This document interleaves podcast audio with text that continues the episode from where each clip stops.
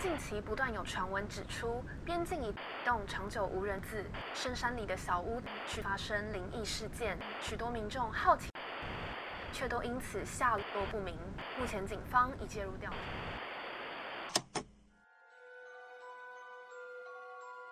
欢迎来到怪奇故事屋。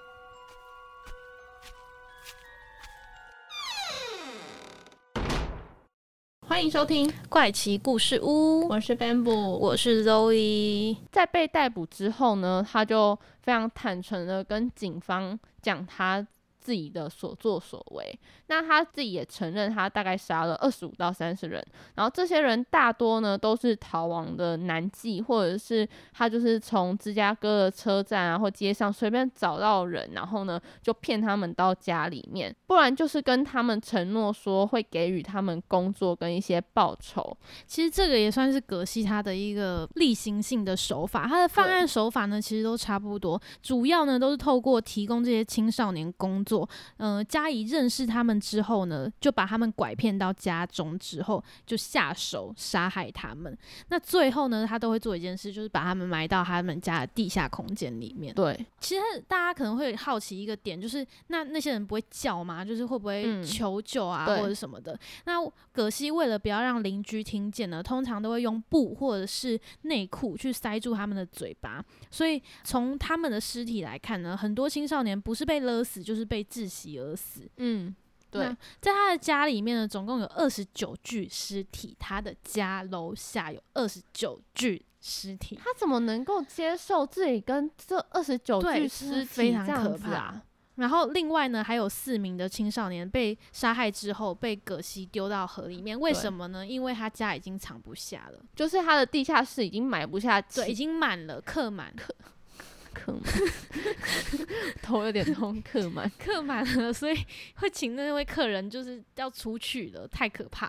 我真的是看到那边我就想说疯掉，而且其实警方来的时候，警方去他家搜查的时候，不知道为什么都搜不到。对，但是呢，在厕所他们有看到，就是那个排气孔那边有一个很厉害的警官，他其实在谋杀案这方面很敏锐，很有研究。对，所以他一闻到那味道就知道说。这一个人的家里面绝对有藏尸体，因为他从厕所里面闻到那个味道。因为那时候警方去他们家做的时候，就有一个很重要的，就是他开了那个通气管的那个开关，结果警方才会闻到那个味道。他就一闻就知道这个就是尸体腐烂的味道。只是他有下去找，也不知道为什么都。一直找不到，他们好像说是那个吧，有被挡住，就是他他把它挡成一个小空间，仿佛是不能再走进去，但其实后面还有还有对，还有一个空间。我觉得他其实也算是自爆诶，就是葛西他打开了那个通风的那个口，所以才让警方闻到那个尸臭味。对，不然其实光凭小丑的邪恶画作跟。那些书籍，我觉得也不足以判定说他真的跟这件事有关。但是一闻到那尸臭味，大家就是觉得不行，这个人真的有问题。对，那除了刚刚 Loy 说的，他会把布料塞到他们的嘴巴里面，防止他们尖叫之外，他还会使用绳子，然后去勒死他们。然后他还将这个方式叫做绳子戏法。然后呢，警方他在搜查的时候自创哦。对自创这个方式，然后警方在搜查的时候，还有发现有一些尸体，它是两具两具尸体被绑起来的。那警方就很好奇，为什么他要这样做？他说他这个是从休斯顿大屠杀之后受到的一个启发。那那现在跟大家简单讲一下休斯顿大屠杀。我有刚刚看了一下，我觉得其实我都觉得他根本就是在学那个休斯顿。你说仿效吗？仿效杀人吗？也不算是仿效，但是这两个案件非常的像。它是发生在一九三九年到一九七三年这一段时间的一个美国连续杀人案件，其实跟时间点有点重叠的。嗯。那他的凶手是迪安·阿诺德·科勒，他当时呢还有在好难的名字。对。他当时还有在贫民窟雇佣了两个帮手帮他一起犯案。那他们三个人呢，涉嫌了绑架、强奸、折磨、杀害，而且呢，杀害了这些对象也是就是一些青少年。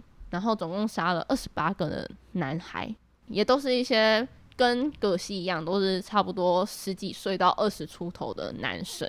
犯案的手法也是非常非常的残忍。之后呢，就被称作休斯顿大屠杀。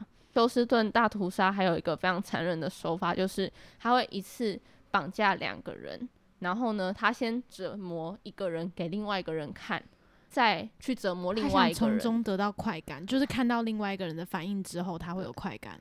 我觉得也有可能，而且他甚至会跟他们说：“你们两个就互相残害，赢的人就可以。”哎，我发现开始做这个节目之后，就会开始模拟凶手的那个心情。他们为什么要这样做？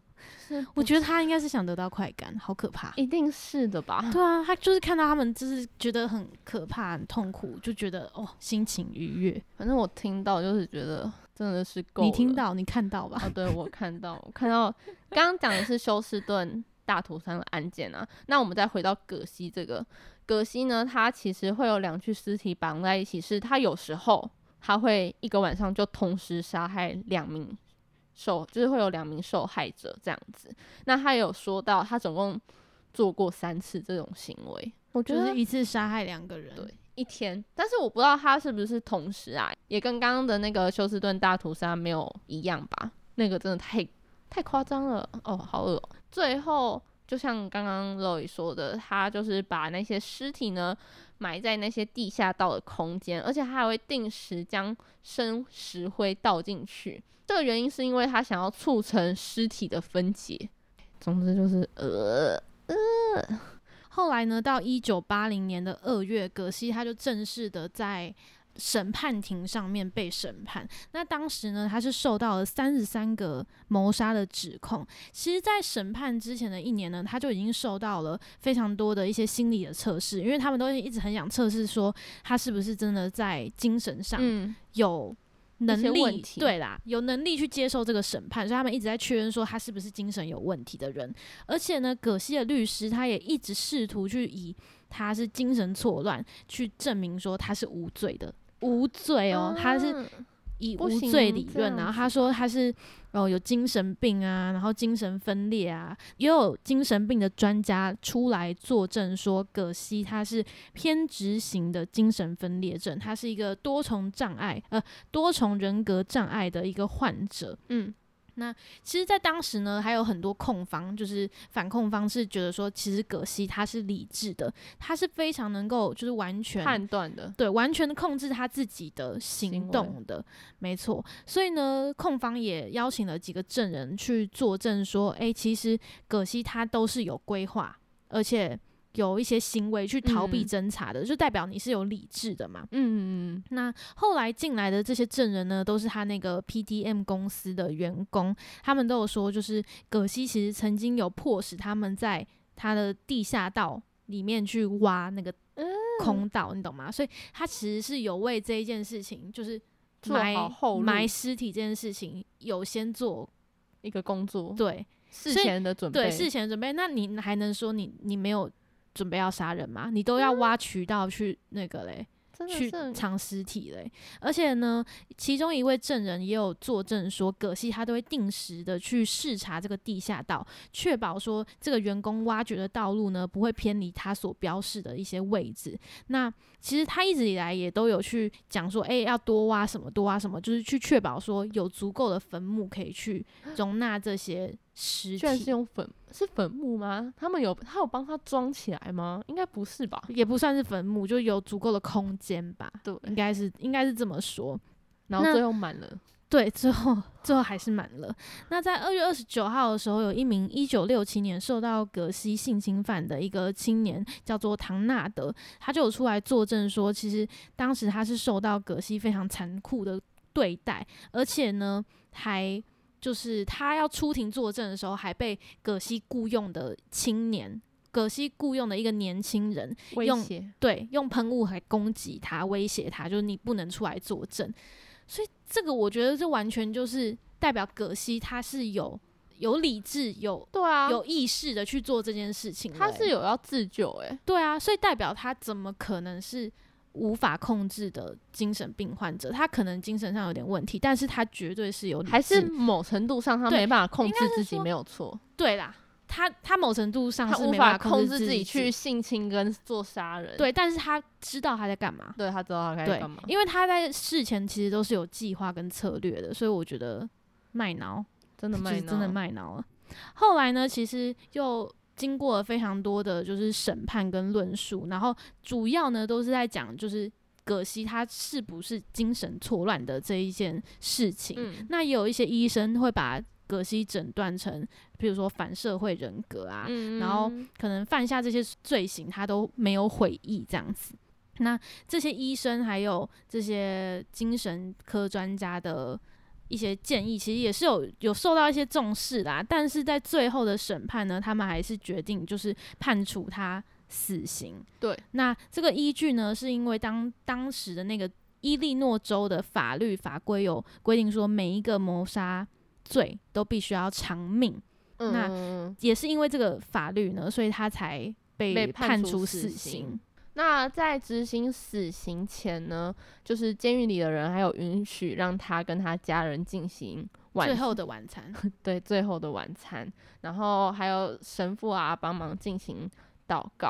那这个死刑呢是在一个一个小房间里面进行的，那外面其实也有估计预估啦，也有一千人的人在外面围观，但是他们其实看不到，因为呢那个小房间有百叶窗，他们在就是执行的时候会把那个百叶窗拉起来，那是透过针管的方式，就是注射针管的方式来处刑的。所以他其实当初是被就是注射毒针，他杀了这么多人，对大家这么痛苦的死掉，然后他是被注射毒针所死。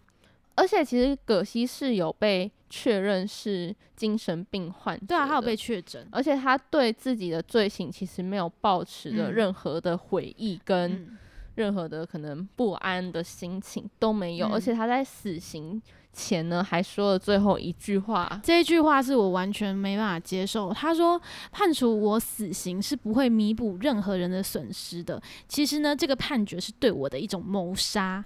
唉，真的是他觉得人家是在谋杀他，因为他你杀我又不会弥补别人的损失，嗯，你懂吗吗？他他是这样的意思。真的不想懂哎、所以他其实对他自己的罪行是的确没有任何的后悔啊、悔恨，意对，没有觉得。抱歉，我杀了这些人，所以在很多人的想法里面，这个事件会这么的出名，也是因为他最后死掉是以毒针的方式死掉，所以很多人都觉得他应该要死的更难受一些。真的比他对于对待所有的死者都还要轻松的死法。也有人说这是比这些死者更容易的一个死，没错啊，但我觉得至少没有像之就是前面一些判决说，哎、给他什么无期徒刑之类的，至少嗯他有付出了就是生命的代价。嗯，那刚刚有说过，他在死刑的外面其实有大概一千多个人的围观群众。那这些人当中呢，有些呢是非常赞成他死刑的，当然也有一些反死刑的一些示威者。这些支持死刑的人呢，他们甚至是做了一个小丑形象的 T 恤，然后并且呢在上面印着标语是写说“别为小丑哭泣”。对，然后呢，反抗死刑的抗议者只是非常安静的就举办一个烛光的守夜。嗯，对我觉得就是本来就是会这样啊，不管在嗯什么事件，一定都会有一些支持者跟不支嗯。持者。而且这件事情其实也是算是蛮蛮真的很大条，就是受到非常三十三位耶，对，受到非常多人的瞩目，所以其实呢，葛西他确认死亡之后，有博士建议说可以就是把他的大脑移出来做一个研究，就是也是要对，也是要对这些凶手做一些可能是那叫什么研犯罪心理、犯罪学的一些研究，看他们大脑到底啊跟人家有什么不一样，对以后的事情，也许也以后的也许侦查会有一些帮助。就发现他根本跟一般人没什么不一样，好，这件事情就 是他的大脑是没有异常的。对，好，这件事情就是在这边先告一段落。没错，唉，听完之后呢，其实我觉得，如果我是受害者的家属，我不会原谅他、欸。谁会原谅他？我觉得不可能会有人原谅他。而且其实葛西他是有画了非常多小丑的画作的，嗯。在他的家里。那当时呢，他的小丑画作在后来其实都有被烧毁，然后有、嗯。有些人就说，诶，这个东西应该是留着，你应该去研究说他为什么这样画，试图去呃理解他一些思想。但嗯。是呢，有一部分人去支持一个理论，说是这些受害者的家属看到那些画作，其实是会想起很可怕的回忆，好可怕、哦，会想起那些不愉，就是没办法接受他们自己的亲人离去的这些事实，我觉得后来还是选择烧毁。我觉得还有很可恶的一件事情，就是他其实还有刻意挑过他的施行的一些对象，就故意找一些可能是离家的人，或者是根本没有什么身份，可以让他没办法去追踪到这个人的一些嗯人。我觉得葛西他的他会变成这样子的一个人，我觉得跟除了他可能本身就是很有问题之外，跟他童年可能也有非常大的关系。因为其实小时候是心智年龄的时，就是，成尚未成熟，需要被定型的时候嘛。而且小孩子是非常需要受到父母肯定的，就是父母对他们来说可能就是一个天的概念。嗯当你的父母都一直的否定你，嗯然后呢认为你是怎样的人，你就有可能真的会变成这样子的人。对，而且我觉得在当时他被家人的朋友就是在车上戏弄的那一件事情，也是对他影响很大。，对，那加上他后来呢，又可能做了一些，譬如说抚摸尸体啊这些行为。行为，才让他觉得说，哦，这件事情可能会让他感到好奇，或者嗯。让他得到快感等等的，所以才让他越来越病态，就是嗯。越来越走偏啦。对，那这个小丑杀人事件呢，其实在最近呢也有上架到 Netflix 上面，然后有一个犯罪的纪录片，里面呢就有六十个小时以前从来没有曝光过的录音的档案。我跟 Bamboo 真的是怎么样也看不完，真的是太多了，大家可以去看一下。我们有看了第一集，我觉得他的叙事手法是有点跳痛的。他是倒叙法啦，他从那个嗯罗伯特它不完全是倒叙，因为它时间序是一直跳回来又跳到嗯前面，然后他也有公布他的录音档案在那个纪录片当中。嗯嗯，我觉得大家如果有兴趣了解这件事情的话，也可以去看看一下，总共有三集，里面有邀请到一些律师啊、记者，或者是当时的一些幸存者，用不一样的角度去分析这个人他的所有的事情。对。所以其实有些表面上看起来很正常或很厉害的人，还是对依，旧可能会做下警方不能放过这些人。我觉得现在讲了那么多案件，也没有很多啊，但是有些共同点就是，就是有些其实你根本看不出来对，有些他甚至有些名望之类的，嗯像是葛西他在那个青年会担任小丑的时候，他甚至会去参加一些游行啊、一些慈善会啊。他还会帮忙捐赠物资对他好像就是一个大好人，然后长得胖胖的，很和蔼的样子备。受那边的居民是真的爱戴的。，对，然后没想到他私底下却做了这么多的事情。哎、我也觉得很扯哎、杀了三十三个人，然后都没有被发现，呃，其实听说好像是，就是一开始警方没有很认真的的对去，搜查，然后也直接判定说他不太可能，所以也有。所以才一直都没有查到他那边来。所以也有可能就是当时的那个办案风气的对社会风气有一点气，，嗯，而且他好像是在芝加哥嘛，芝加哥也是出了名的社会治安不太嗯好的一个地区。没错，我觉得这一次的事件也算是一个。呃，蛮错综复杂，而且每一件事情其实都环环相扣。我们也是整理了，很久，对，才可以顺顺成这样子的一个 节目的内容。对，希望大家会喜欢。